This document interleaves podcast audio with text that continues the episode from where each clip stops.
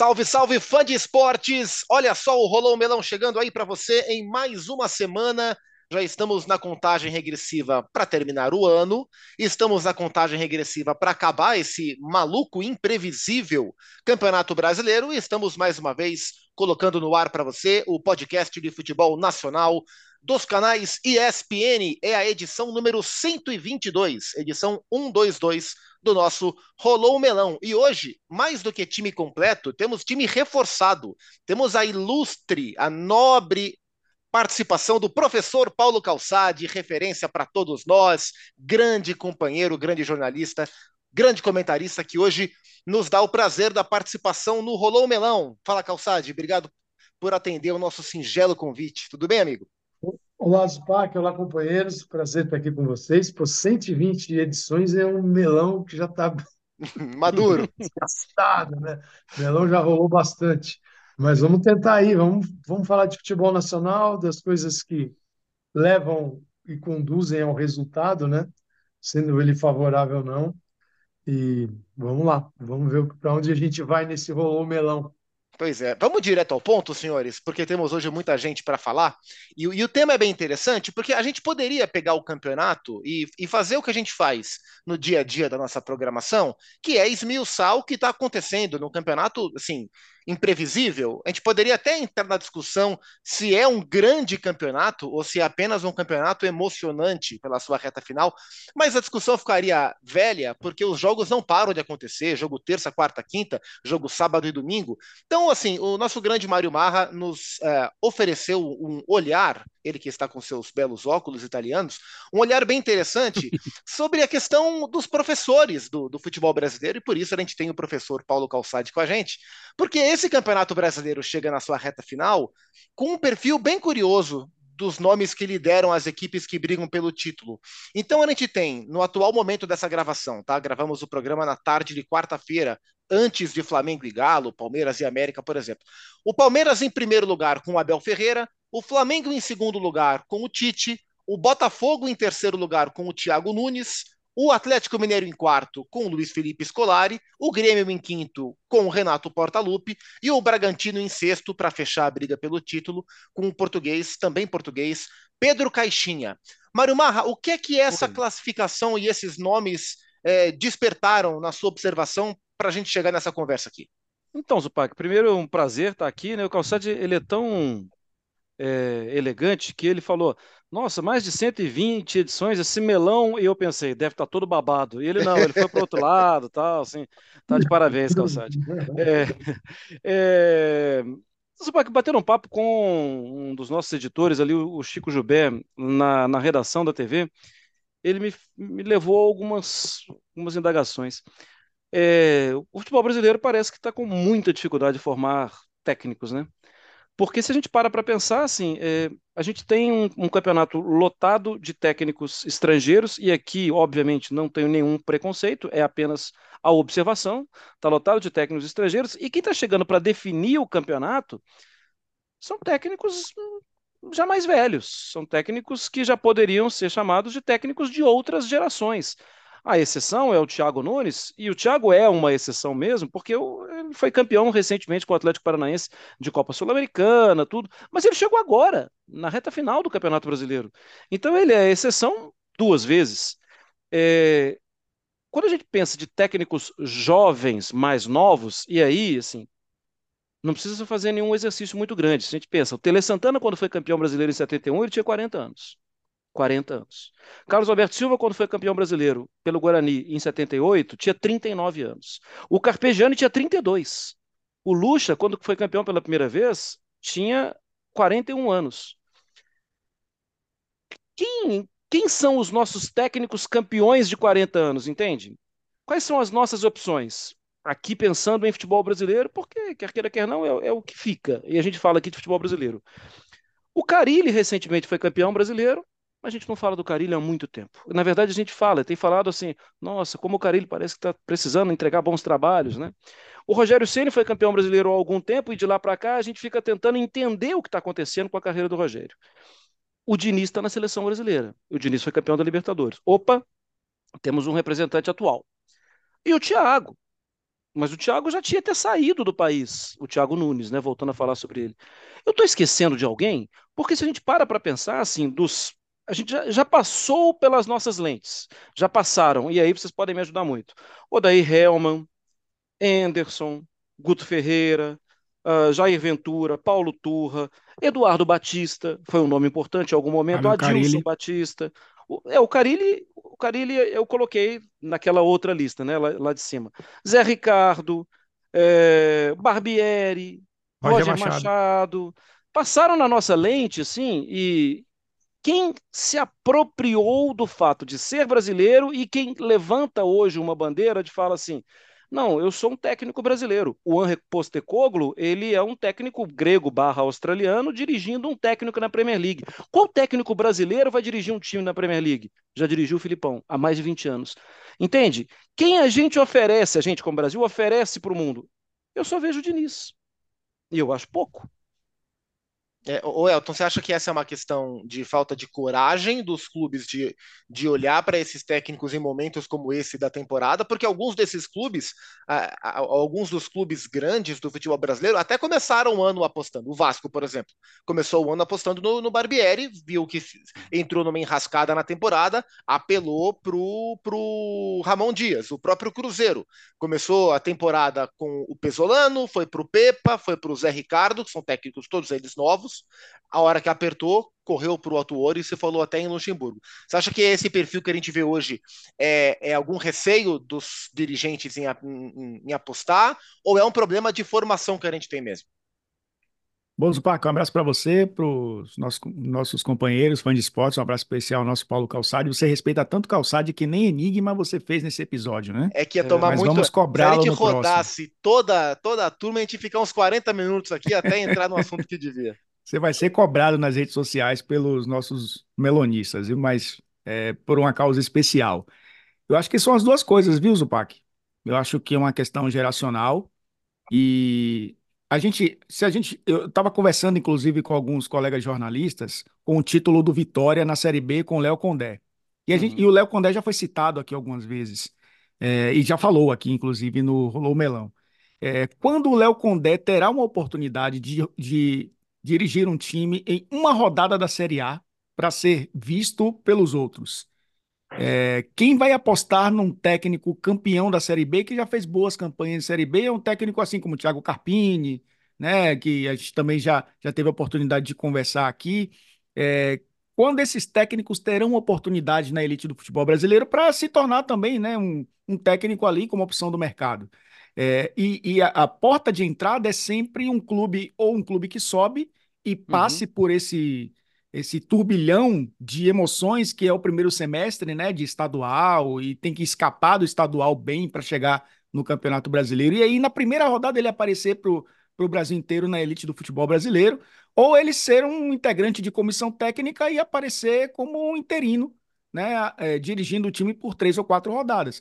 Essas são as duas opções, né, que um cara tem para aparecer na elite do futebol brasileiro. E eu acho que os últimos foram assim, né? Se a gente for lá atrás, até o Oswaldo de Oliveira foi dessa forma. Ele era auxiliar do Luxemburgo. O PC Guzmão também apareceu dessa forma. É, o Jair Ventura apareceu dessa forma também. E, e muitos outros, né? O, o, o Thiago Nunes. Kleina, citou, Gilson Kleina. Gilson Kleina. A gente citou o Thiago Nunes, ele começou no Sub-23 do Atlético Paranaense e assumiu ali ele não era o técnico principal. Wesley Carvalho, a mesma coisa, no próprio Atlético Paranaense. Uhum. Então, acho que é um receio, sim, mas também é uma questão é, é, geracional e, uma, e esse terceiro elemento. Eu acho que o mercado, ele hoje, mercado de Série A e B, né, são 40 clubes, acaba sendo até pequeno para a quantidade de técnicos que surgem nesse período e com o objetivo dessas equipes, porque a maioria quer, na Série A, ou ir para a Libertadores, ou uma Sul-Americana, e poucos pensam apenas em permanência. Então, o sarrafo é alto. Então, você exige técnicos mais experientes. Na Série B, todo mundo quer subir. Né? A não ser um ou outro ali que quer permanência, mas todo mundo quer subir. A exigência também é alta. Consequentemente, busca por técnicos mais experientes. Então, acho que esse misto acaba fazendo com que a gente chegue a esse cenário, né, de ver a, a, a disputa do título brasileiro né, com técnicos mais experientes e mais conhecidos aqui no Brasil. O, o, Eugênio, a gente olha para essa lista da, dos postulantes ao título e vê o Thiago Nunes destoando no perfil. Até em relação à idade, o Abel é novo, o Caixinha também é, é novo, mas, mas não são técnicos da nossa escola, né? É, é, no, no, no, que diz respeito à nossa seara, o Thiago Nunes é uma exceção, embora ele também seja quase que um intruso na conversa, porque ele não participou de processo algum do Botafogo, né? Ele foi chamado no desespero mais para 24 do que propriamente para 23, né? É, embora o, o Thiago Nunes também não seja um novinho na história, né? Ele tem uma longa trajetória por aquele futebol que a gente pode chamar assim de alternativo do Brasil, né?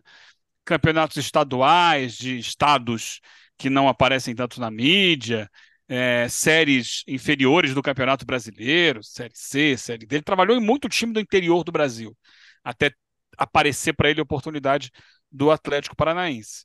Mas são processos, são processos. E o processo dele, é claro, ele chega, entre aspas, de paraquedas numa reta final de disputa de título, mas pelo que ele tinha feito antes, né? Pelo que ele conseguiu fazer, especialmente no Atlético Paranaense, que é o grande currículo dele, para receber essa, essa oportunidade do Botafogo. Então não é também um, um, um estranho no ninho completamente. Ele estava aí participando até pouco tempo do cenário do futebol brasileiro. É, mas é, voltando à, à, questão anterior, me parece natural, Zupac, que tenhamos técnicos brasileiros mais experientes conduzindo os principais times do Brasil ali. Porque são técnicos já experimentados, já com resultados. É, na, a carreira é assim, né? Hoje em dia as coisas mudaram muito, né? Os jovens têm tomado muito espaço no mercado de trabalho, mas é, os experientes, aqueles já testados, aqueles que já passaram por essa situação, muitas vezes funcionam como aquela reserva de, de garantia de que, olha, vamos trazer alguém aqui que sabe o que faz, que já passou por isso, que conhece o andamento do futebol brasileiro. Então, muitas vezes é, essas soluções são, são importantes. Agora, acho que falta sim uma renovação o Thiago chegou a fazer parte de uma, um projeto de renovação. O Thiago foi um dos técnicos recentes do Brasil que apareceu em algum momento como opa, esse cara é um, um, um sopro novo no futebol brasileiro. O Roger foi a mesma coisa. O trabalho que ele fez no Grêmio foi um trabalho que deixou a gente assim esperançoso de que ele fosse se firmar. O Roger Machado, que eu digo, né? Esse cara agora vai trilhar um caminho. E aí ele vai, quando ele sai do Grêmio para o Atlético, né? Ele tem um intervalo, ele vai para o Atlético depois. Ele era um técnico muito procurado no cenário do futebol brasileiro, assim como foi o próprio Thiago Nunes quando saiu do Atlético Paranaense para o Corinthians. Como foi em algum momento lá atrás, talvez com um, enfoque um pouco diferente, o Cristóvão Borges, quando levou o Vasco a uma boa campanha de 2011, ele substituindo ao Ricardo Gomes, 2011 para 2012. E é muito difícil se manter é muito complicado se manter. O, o Diniz é uma exceção, é, porque eu acho que ele vai muito para esse trabalho autoral, é, mas ele apanha demais. Uhum. O, que ele, o que ele apanha é uma festa, mas ele consegue sustentar porque ele traz algo de inovador, algo de diferente, algo de muito especial. Eu acho que é muito especial o trabalho dele.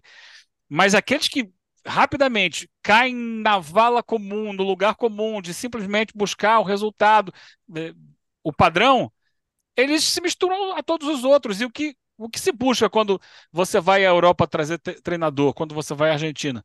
O diferente. Você busca a ideia nova, fresca, mais moderna, mais é, antenada com o do exterior. É, então, eu acho natural que é, a gente tenha no momento que a, a corda a, estica, você vai buscar alguém que já passou por aquilo e que já ganhou. No caso, o Tite, né? citados aí Tite, Filipão e tal. Sobre o Thiago, que você pensou já para aproveitar, o Thiago ele acaba de abrir um mercado para técnicos brasileiros no exterior. Ele conseguiu ficar um ano inteiro no Sporting Cristal do Peru, só saiu de lá quando terminou o campeonato peruano, não foi campeão, mas deixou uma boa impressão. Terminou em terceiro lugar, né? O campeão foi o Universitário, ganhou na final do Aliança. E o terceiro time de lá, em termos de popularidade, é o Sporting Cristal, que foi o terceiro colocado. Classificou o time para pré-Libertadores. E ele deixou uma belíssima impressão lá. Tanto que ele saiu e foi contratado para o lugar dele o Anderson Moreira. Próximo técnico do Esporte Cristal vai ser o Anderson Moreira, ou seja, é uma abertura de mercado fora do Brasil, um mercado que é amplamente dominado por argentinos barra uruguaios, o mercado da América do Sul. Então, é, tem, tem, já que as fronteiras brasileiras né, foram rompidas pelos estrangeiros, os brasileiros também podem buscar romper essas fronteiras saindo daqui. E é, e é curioso que é, a, gente vê hoje os técnicos mais experientes encerrando essas campanhas. Curioso que quase nenhum deles foi a primeira escolha dos clubes, né? É, muitos clubes têm começado, têm optado por começar a temporada com os técnicos novos, mas no meio do processo acabam fazendo a troca. O Corinthians começou o ano com o Lázaro, o São Paulo começou o ano com o Rogério Ceni. A gente já falou aqui do Vasco, já falamos do Cruzeiro. É, o, é, o, Eduardo Cudê não é um técnico novo, mas ele não é um técnico da mesma geração do Filipão. O Atlético Mineiro começou a temporada com, com o Eduardo Cudê e, assim vai e assim vale para vários técnicos. E aí a gente até se pergunta, né, Calçade, é, até que ponto é um problema de formação dos técnicos? Até que ponto é um problema de estabilidade oferecida para que eles é, desempenhem esse trabalho. E quando o Eugênio fala do Diniz, que de fato é um técnico autoral, é, e a gente sabe que o Diniz deixa claro que é, que é evidente que ele prefere vencer do que perder, mas ele não pauta as decisões dele apenas em cima do vencer e perder. Quantos outros técnicos novos que estão se desenvolvendo no futebol brasileiro teriam a coragem de colocar o resultado em segundo plano num primeiro momento e pagar o preço do, do, das decisões tomadas de maneira imediata aqui, né? Então, muitos deles se desenvolvem menos porque sabem que a, primeiro você tem que entregar resultado para comprar tempo para desenvolver o trabalho. E é uma equação que vai pouco a pouco é, atrapalhando, impactando no desenvolvimento dos técnicos brasileiros. Bom, Zupac, a gente está num sistema perverso né, do futebol aqui. Então, esse sistema ele abala as estruturas de todas as áreas. A gente pode ir para todas. Vamos focar aqui na área dos treinadores. É, é, o calendário, por exemplo, sempre foi um problema há muitos anos. Nós já chegamos a ter três jogos por semana. Então, você imagina um treinador que, formado numa época, que ele joga, o time dele joga três vezes por semana. Ele é um treinador que vai à beira do gramado, no dia seguinte ele, ele não tem, os jogadores têm que se recuperar, os jogadores não se recuperam, já voltam para campo depois, não treina, aí no dia depois do jogo, do segundo jogo, ele também não treina, aí ele tem um terceiro jogo e ele passa uma semana no comando de um time sem dar treino. Aí eu pergunto, para que que ele vai, você vai formar um bom treinador para treinar um time se ele só conversou com jogadores, né? Uhum. Então a gente a gente passou anos assim, décadas. Então a gente criou uma ideia no Brasil de que o bom treinador é uma série de coisas, menos ir para o campo e desenvolver uma equipe. Até porque é, quando isso é permitido, ele tem três, dois meses para dar certo. Se não, se for, às vezes é muito tempo.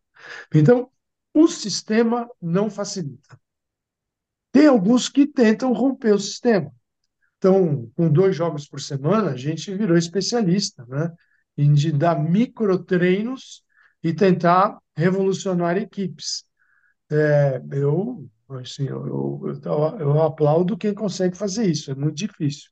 Mas quando a gente fala desses treinadores, né, a gente, eu acho que a gente tem uma quantidade pequena de treinadores, o acesso é pequeno, também o filtro é bem estreito, é, se descarta logo, facilmente, porque você tem que dar um resultado para provar que é bom.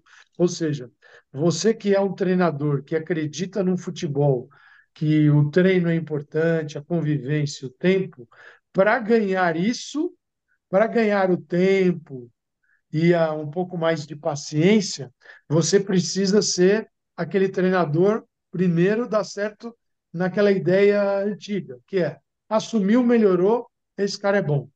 Então é muito difícil, né? É muito difícil. A gente vive um período de, de transição, é porque se questiona mais a qualidade, né? É, os dirigentes questionam, porém eles não fazem nada para melhorar o sistema que é perverso. Então, essa é uma contradição. E estão, é legal falar isso, treinadores com um pouco mais de idade, né? Eu, eu gosto sempre de, eu acho que o futebol ele não está ele não tá alheio a outras áreas do conhecimento, ele faz parte da mesma coisa.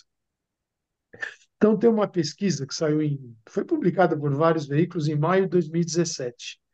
É, eu peguei um link da revista Veja, né, uma pesquisa de Harvard, então não é uma pesquisa ali do, feita no fundo de quintal, foi feita com 7.336.537 pacientes de 65 a 75 anos, durante quatro anos, no mesmo hospital, né, com uma rede, né, mais de 18 mil médicos. Olha aqui o que aconteceu. Pacientes de médicos mais velhos morrem mais do que os de novos. Pesquisa de Harvard argumenta que médicos experientes atuam com conhecimento adquirido na época em que estudaram. Uhum. Aqui a gente pode colocar na época em que jogaram. Os treinadores que nem estudar eles estudaram, alguns sim, já estão percebendo isso. Isso é, pode ter tornado ultrapassado essa, essa relação. E aí eles avançam o seguinte: essa pesquisa foi publicada numa, num órgão bem prestigiado na área médica, no British Medical Journal. Né? E a exceção se dá apenas para médicos mais velhos, bastante ativos, que continuam a atender muitas pessoas no hospital, e esses tinham uma mortalidade entre seus pacientes abaixo da média. Os pesquisadores, eles argumentaram que os médicos mais experientes atuam com base no conhecimento adquirido na época que estudaram. E isso pode ter ficado lá ultrapassado. Uhum. Caso o médico não frequente congressos, grupos de discussão, use softwares específicos para a área, quer dizer, ele corre o risco de aplicar técnicas datadas. A gente traz para o futebol, cara, é, o Luxemburgo é o, é o exemplo mais bem acabado disso aí. Ele, na época que ele surgiu, baseado nas experiências que ele teve como jogador, ele realmente estava bem à frente. Só que o futebol continuou caminhando né, no, no trem-bala, numa super velocidade, e ele só passou a acreditar naquilo do tempo dele como jogador.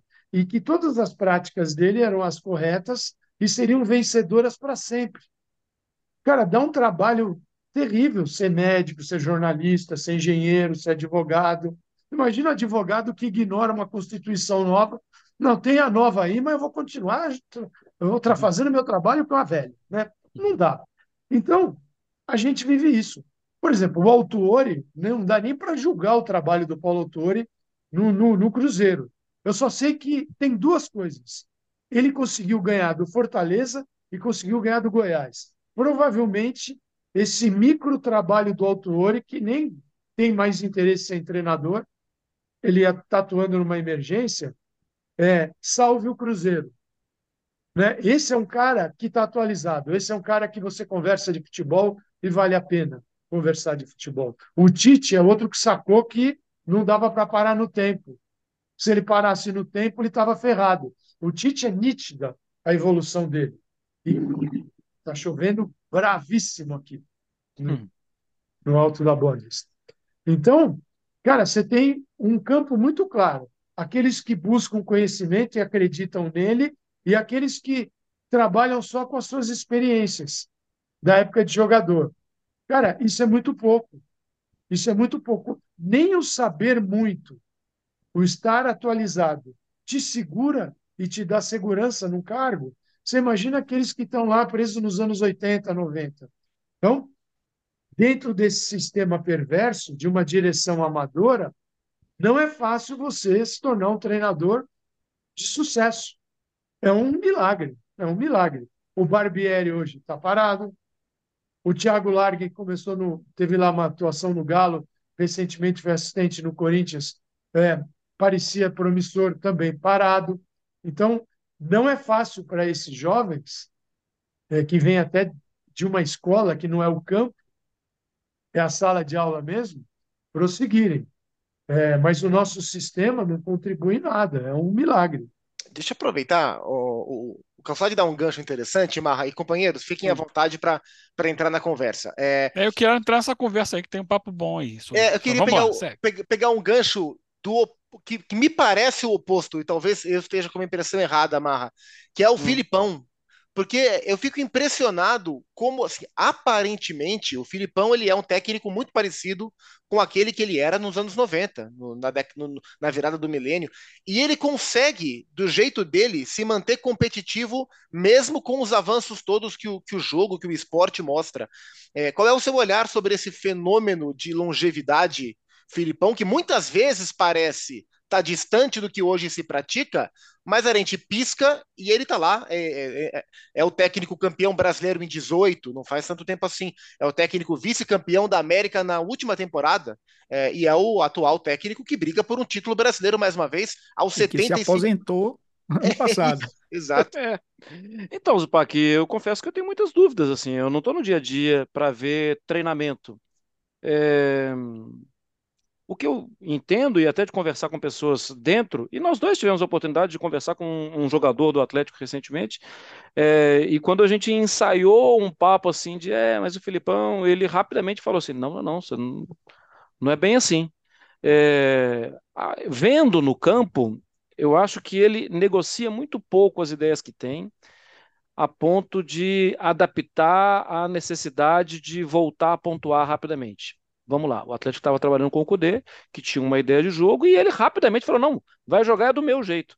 Esse vai jogar do meu jeito custou oito rodadas sem vencer o Campeonato Brasileiro. Oito vezes três dá 24.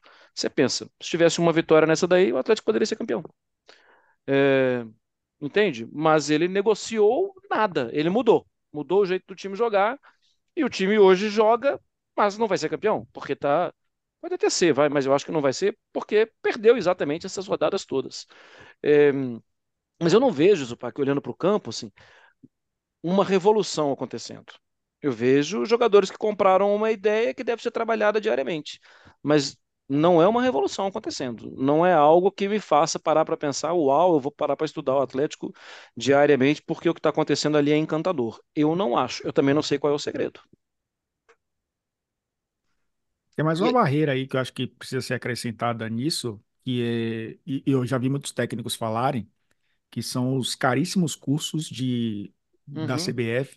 O, o Carpini pra, falou isso com a gente, né, Elton? É, é que para grande fazer. parte dos treinadores é inviável você conseguir fazer. É, e a gente lembra sempre da história do Renato, né? Renato é um, é um novo velho, digamos assim, porque ele também ele bebe da água da época em que ele era jogador, mas ele era jogador ainda quando o Luxemburgo já era treinador. Então, já é um pouco mais recente. Mas é um técnico que está sempre é, é, esse fenômeno também, porque porque o Roger Machado, que foi o antecessor a ele no Grêmio, está um ano parado e o Renato continua no mercado o tempo inteiro, né? E, e são perfis totalmente diferentes.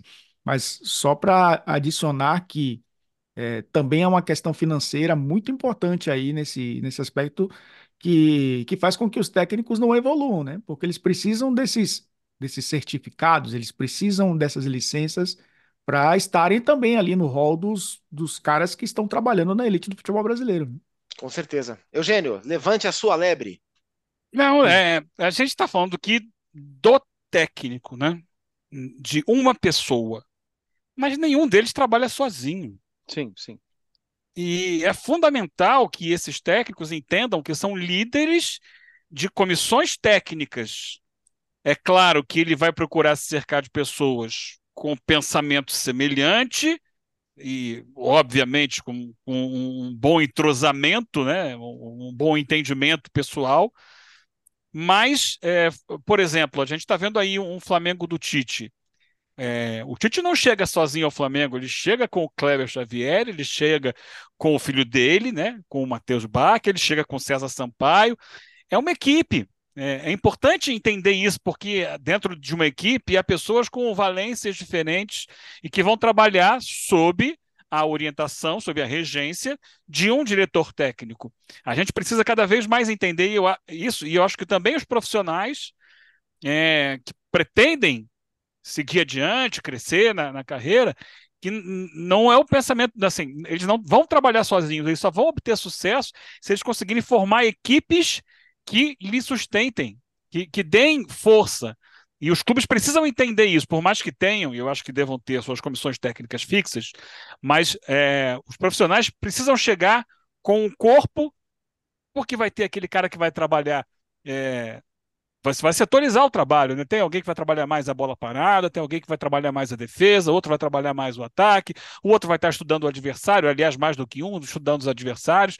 Então, cada vez mais é, é, é um corpo, não, não se pode pensar apenas em um profissional. E, e é fundamental que todo esse corpo esteja cada vez mais preparado para as demandas que não são apenas técnicas e táticas, mas que são, por exemplo, de comunicação é uma comunicação não só interna dentro do grupo, que é fundamental, mas também externa. Como você vai vender isso para a diretoria, como você vai vender isso para a torcida, para a opinião pública, né, através da imprensa. É, é uma série de, de questões que envolve esse trabalho dar certo ou não.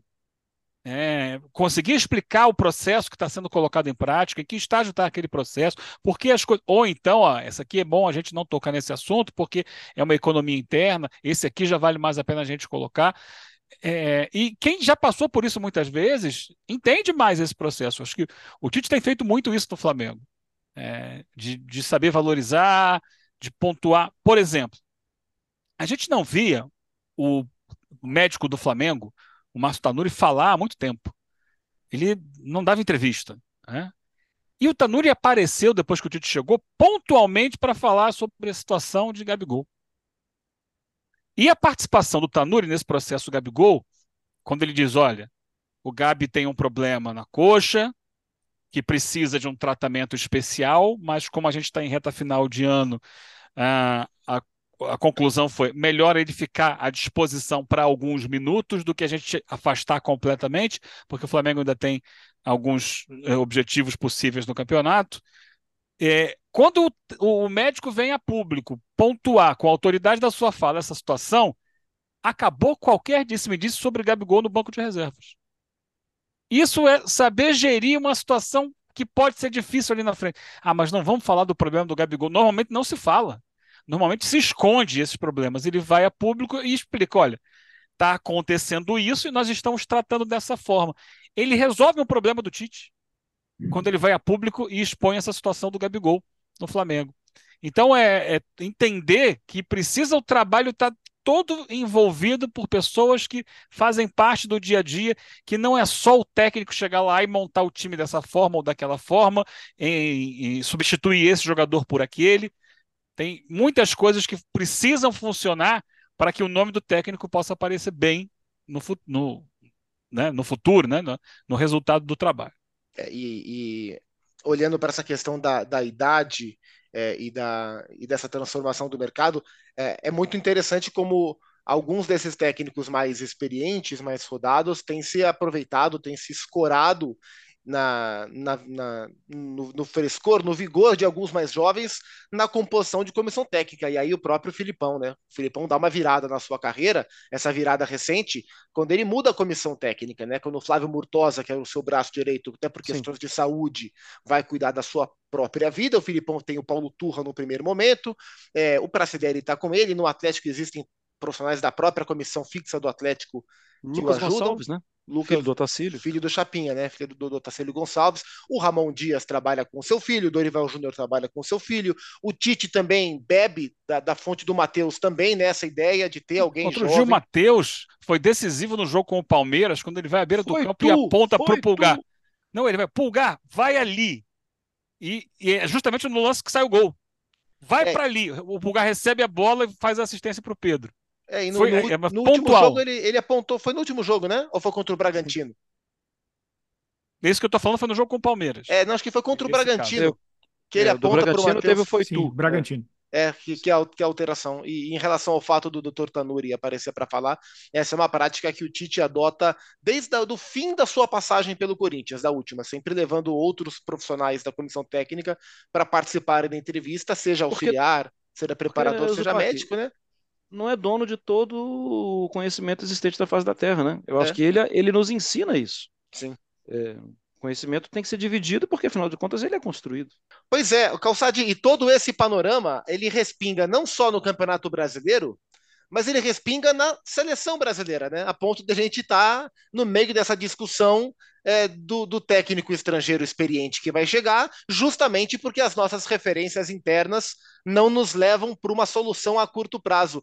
É, é impressionante como tudo gira em torno de, desse gargalo de formação, estabilidade, falta de projeto, e a seleção brasileira acaba sendo talvez vítima também desse processo todo, né? Ah, eu entendo que sim. É, é, assim, é claro que a gente tem que fazer a ressalva que você pode fazer ser campeão do mundo fazendo tudo errado. Aí é a Argentina, né? A Argentina não foi um modelo para ninguém, foi campeão do mundo. Tinha o Messi, tira o Messi. Imagina a seleção da Argentina sem o Messi, né? O que a dificuldade que, que teria. Mas e com foi Messi, com, com um técnico novato, inclusive, né? Novato. Que foi ficando, foi ficando, foi ficando e, e deu certo. É, então, se quiser, a gente quiser o padrão argentino, dá para repetir. Agora, você também pode é, sabendo que para ser campeão do mundo você pode percorrer caminhos bem tortuosos, você então vai optar em tentar fazer o melhor ou deixar tudo de qualquer hum. jeito. Em 94 o Brasil não tinha certeza, convicção de nada, é, então foi mais ou menos assim. Em 2002, Felipão veio para salvar as eliminatórias, foi assim. É, 70, apesar de né, o, o, o resultado final de 70 nos impede até de lembrar que a seleção também chegou lá sem saber o que ia acontecer. Depois foi tricampeão do mundo, parece que todo o processo foi magnífico, né? nem sempre foi assim. Troca de treinador, do Saldanha, do Zagallo. Agora, eu acho que é melhor trabalhar direito. E os treinadores brasileiros e a seleção brasileira acabam sofrendo pela falta de estrutura no futebol. Né? Tudo, e, e a gente também tem uma quantidade de jogos de seleção cada vez maior. Né? Isso é um absurdo, porque quem, quem elege o, a, o presidente da FIFA, Infantino, são as federa federações nacionais. E você cria mais jogos para seleção, para seleções, que é o negócio das federações nacionais. Logo, elas ficam felizes, depois você põe 200 equipes no Mundial, eles ficam mais felizes ainda, e o futebol do dia a dia que se dane. Então, o problema não é só nosso, ele está presente no mundo todo. Mas Cara, eu acho assim, o, o ideal, sem ter certeza de nada, era estruturar um calendário que não tivesse tantos jogos, que é um problema também de saúde, né? A vida útil do jogador ela é menor e exposto a isso. Calendário mais legal, um calendário que não te entupisse de futebol na proporção que a gente tem também. Para a gente que vive disso, tem horas que a gente não aguenta, uhum. porque o torcedor ele pode escolher. Ah, esse jogo aqui não vou ver, vou tomar uma ali com meu amigo. Você não, você tem que assistir, não vai tomar uma, não vai tomar sozinho e não toma muito não, senão você não vai perceber nada. No dia seguinte, você vai lá para o teu programa e está viajando. Então, é diferente, né? Eu acho que assim, há necessidade de uma relação mais profissional em todos os sentidos, da nossa parte, da mídia, é, dos treinadores, é, da, das federações, dos clubes. Pô, veja o Corinthians. Você pega o Corinthians, o Corinthians está aí para bater um recorde de arrecadação. O Corinthians teve um projeto do futebol feminino espetacular, ganhou tudo no ano 2023. O Corinthians avançou em muitas áreas. Qual foi a pior área do Corinthians? O futebol profissional. E o Corinthians existe por quê? Por causa do futebol profissional. E agora a gente começa a se olhar para o futebol profissional e arranjar um espaço para as mulheres. Mas quando se fala dos feitos das, do, ou dos fracassos do Corinthians, ninguém fala assim, calma lá, calma lá, tem o futebol feminino aí e tal, a pessoa é capaz de ser linchada se falar isso. Então a gente podia olhar um pouquinho, de uma forma um pouquinho mais aberta e ampla para o futebol, a gente conseguiria melhorar vários pontos, menos nesse momento é mais, seguramente é mais, é mais, essa superexposição no planeta não está legal, não está legal. E nós que somos desorganizados por natureza, sofremos mais. Porque você tem um campeonato, você tem a liga com a maior quantidade de jogos no planeta, Liga Brasileira. Os clubes chegam a bater 70, 75 jogos. Sendo que o campeonato nacional, ele não vai de fevereiro a dezembro. Ele é mais curto, ele termina em dezembro, mas começa lá em abril, maio. Então é o seguinte, a quantidade de jogos em poucos meses é um negócio absurdo, com Libertadores, Copa do Brasil e data FIFA e mais uns penduricalhos por aí. Então a gente não vai querer alcançar, ter sucesso, e é muito, às vezes, é, é difícil analisar o que é um bom trabalho de um treinador. Quais são os pilares do bom trabalho? É conversar? É tomar que tipo de decisão? Então é muito difícil trabalhar nessa área, sendo que também tem a loucura coletiva, né? Um surto coletivo o futebol, né? As pessoas também aqui, acho que o Abel fala muito isso, né? A gente sofre demais, sofre demais.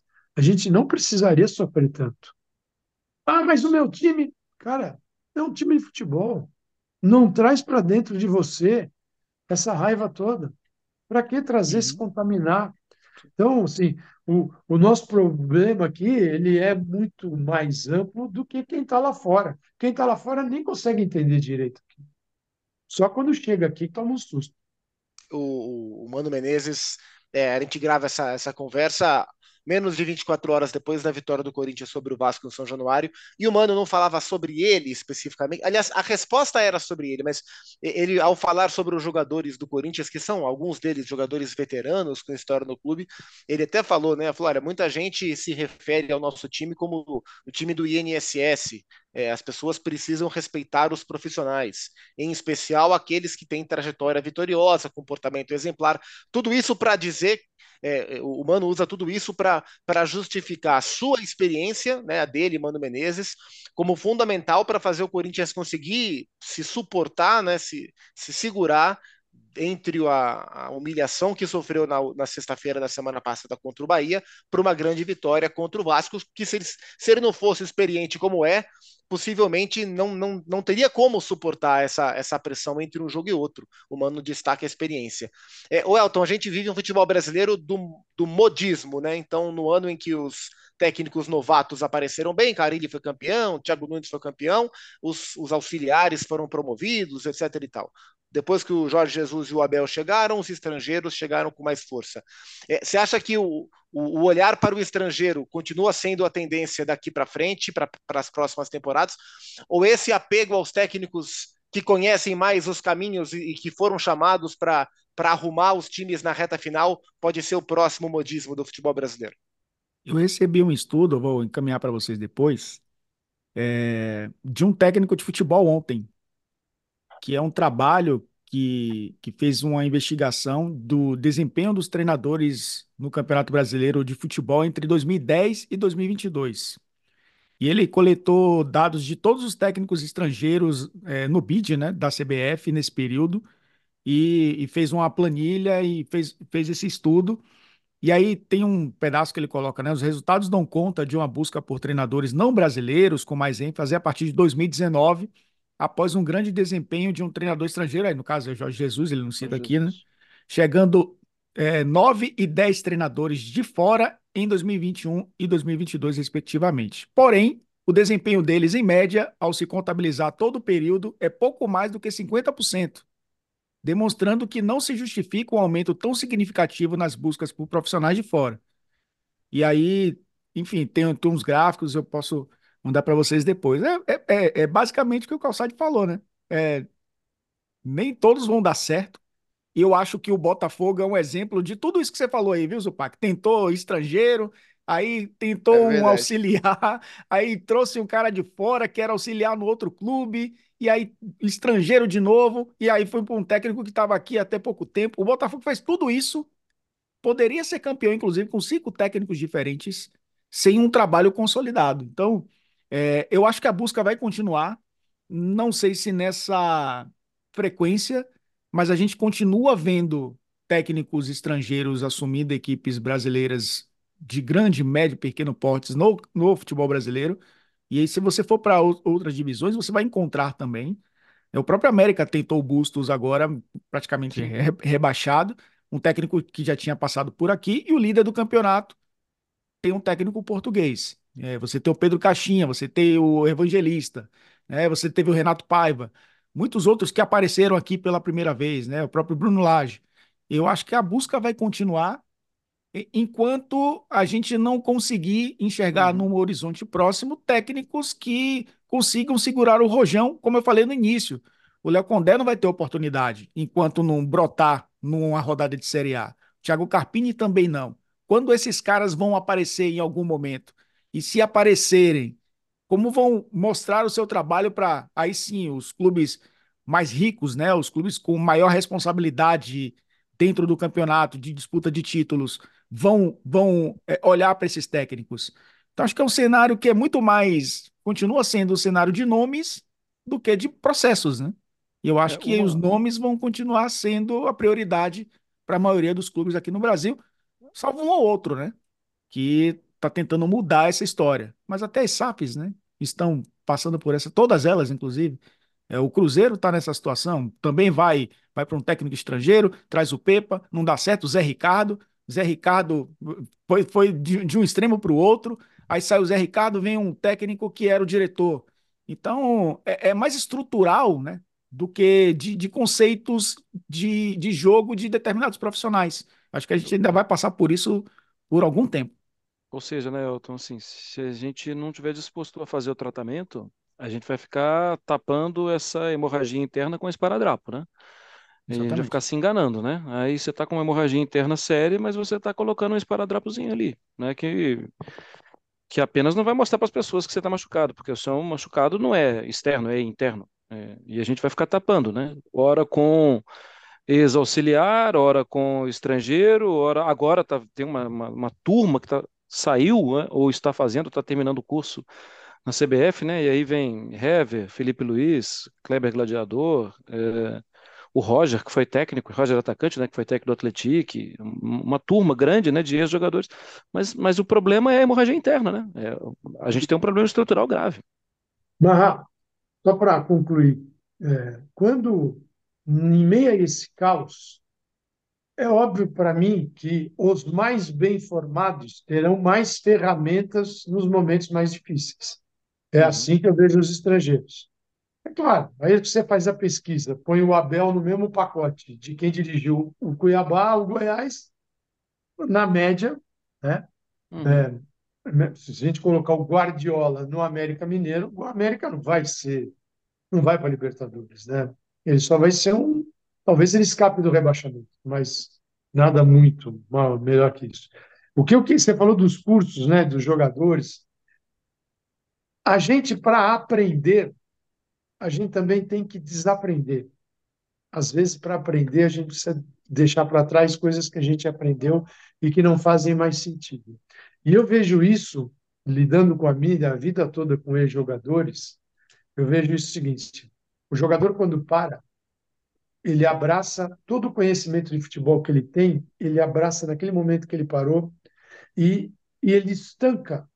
O futebol continua, mas ele estanca seus conhecimentos e ele acredita que tudo, todas aquelas experiências maravilhosas, fantásticas, é, inigualáveis para quem jogou, que são necessárias para ser treinador também, alguns não têm, são treinadores. Quem tem já sai na frente quem já quem jogou bola. É, e os jogadores vão, depois eles viram treinadores, e quando vão fazer os cursos, eles vão aos cursos para referendar aquilo que aprenderam uhum. e aquilo que acreditam. O que está fora é preciso desaprender. Às vezes é preciso é, entender que você, aquilo que você aprendeu no dia a dia, na experiência, não se aplica mais que aquilo era de uma época, aquilo ficou datado. Tem situações melhores para serem aplicadas hoje. E uhum. é raríssimo encontrar um ex-jogador que esteja disposto a desaprender e para adentrar nesse mundo do conhecimento. O conhecimento deles é aquele das experiências. O que vem a seguir é apenas uma forma de referendar aquilo que eu aprendi. Isso é, é muito comum são raríssimos, aqueles que falam, tá legal, eu tenho essa experiência, mas agora eu vou deixá-la ali congelada do lado e eu quero entender tudo que esses caras estão falando para mim aqui. E é muito difícil. Então a gente forma uma geração que não está afim de absorver esses conhecimentos, porque entende que isso é irrelevante em função daquilo que eles adquiriram jogando futebol.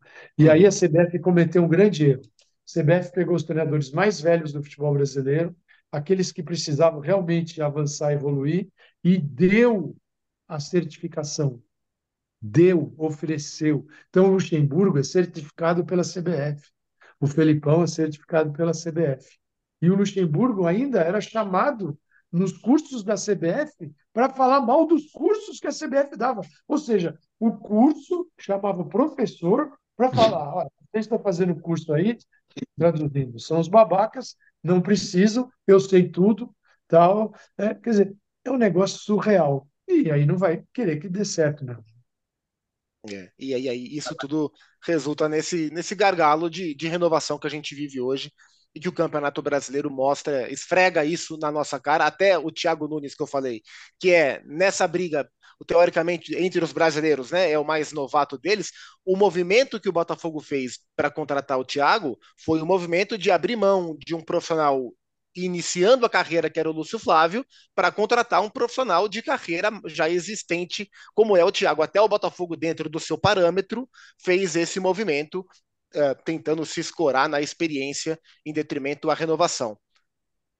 E olha, Zupac, quanto tempo o Thiago Nunes demorou para exorcizar aquele período no Corinthians, para esquecerem, ele, ele teve que sair do Brasil, sair do é, mapa, outra experiência, porque aquilo era, ele era a grande esperança do, do, do novo treinador, tal, não conseguiu no Corinthians, teve que rodar, esperar um tempão para voltar ao Brasil. E agora vamos ver, é, a chance dele ser campeão é mínima, eu acho. E aí, vão julgar o Thiago por isso? É, o Thiago ele teve que sair do mapa. Eu tenho comigo que se ele continuasse rodando os clubes brasileiros aqui, ele jamais seria a opção do Botafogo para esse momento. Como ele saiu do mapa, saiu dos nossos olhos e fez lá o seu trabalho no Peru, e a gente não sabe os detalhes do que foi bom, do que foi ruim, do que no, no, a gente não acompanhou, o Thiago ficou esquecido, a lembrança boa volta e o Thiago volta à cena. Ele foi, foi um movimento é, zero vaidoso da parte dele, mas acho que de preservação de imagem e de aposta em poder desenvolver algo para depois voltar com mais força. Ou seja, Calçade, queria... ou seja Zupac, é, a questão não é ser estrangeiro, a questão é vir de fora, né? É, é isso. Estar longe dos nossos olhos, né? A gente, quando a gente está longe, a uhum. gente não vê os defeitos, né? A gente não procura os defeitos, né? Então surgiram os treinadores brasileiros morarem em Buenos é. Aires. É. Você vai ver se o Anderson Moreira não reaparece, Sim. se o Antônio Carlos Zago, depois do trabalho na seleção boliviana, não também não tem um outro olhar sobre ele. É uma forma de, de refrescar um pouco a imagem. Calçade, queria agradecer imensamente a, o seu tempo é, hoje é quarta-feira, hoje é dia de linha de passe, o Calçade vai até de madrugada, mas foi muito bom ter você com a gente aqui para falar um pouco de um assunto que a gente sabe que você não só domina, mas gosta bastante, que é falar sobre os processos no futebol brasileiro. Foi um prazer, viu, Calçar? O prazer é meu. Você está no linha hoje, não está, Zupano? Estaremos juntos. Estaremos juntos. Então tá bem, estaremos juntos mais tarde. Foi um prazer. É... Eu, cara, eu acho que esses papos são super importantes porque só ficar no perde-ganha, tudo bem, faz parte do futebol. Mas se a gente não entender os processos, o porquê se perde, porquê se ganha, e às vezes a gente nem entende que está ganhando ou está perdendo, né? Mas se a gente não debater isso, é, a gente vai ficar sempre nesse marasmo aí. Né? E vamos ver, um dia a gente sai dele. Eu não sei quando, eu acho que eu já vou estar aposentado, mas um abraço. Eugênio, até semana que vem, amigo. Agradecendo a participação aí do Calçade. E um abraço aos companheiros. Semana que vem a gente está de volta analisando o final do Campeonato Brasileiro. O que será que vai acontecer daqui até lá em Zupac? É uma loucura, não dá, não dá para saber. É, a gente fica rodando no, no Sport Center toda fim de rodada. Ó, os matemáticos da UFMG agora trazem a, o percentual de chance. Não adianta, não é isso que vai dizer nada. Nesse campeonato não tem como. E semana que vem será a edição do campeão brasileiro. Seja lá ele quem for, viu, Mário Marra? Tá certo. Lá tá ele. Certo. Estaremos aqui. Lá ele, Elton também. Eu quero agradecer também muito a Calçade. É um brilho pra gente. Valeu, Elton. Até Valeu, semana que vem, amigo. Valeu, Zupac. Valeu, Calçade, pela visita. Volte mais vezes, viu? Porque é sempre Obrigado. uma aula. É, um abraço, Obrigado. Mário Marra. Eugênio Leal, pegue Vai leve ter fundo na... novo, Eugênio Leal, hein? É, Eugênio, pegue leve na academia, tá? Não, não levante um excesso de peso, não. Mas eu tô com você nesse projeto verão aí, viu, Eugênio? Um abraço, a, um abraço a todos e até a próxima. É isso. Semana até. que vem tem a edição 123 do Rolou o Melão. A gente agradece o carinho do fã de esporte e a gente se vê na semana que vem. Até a próxima.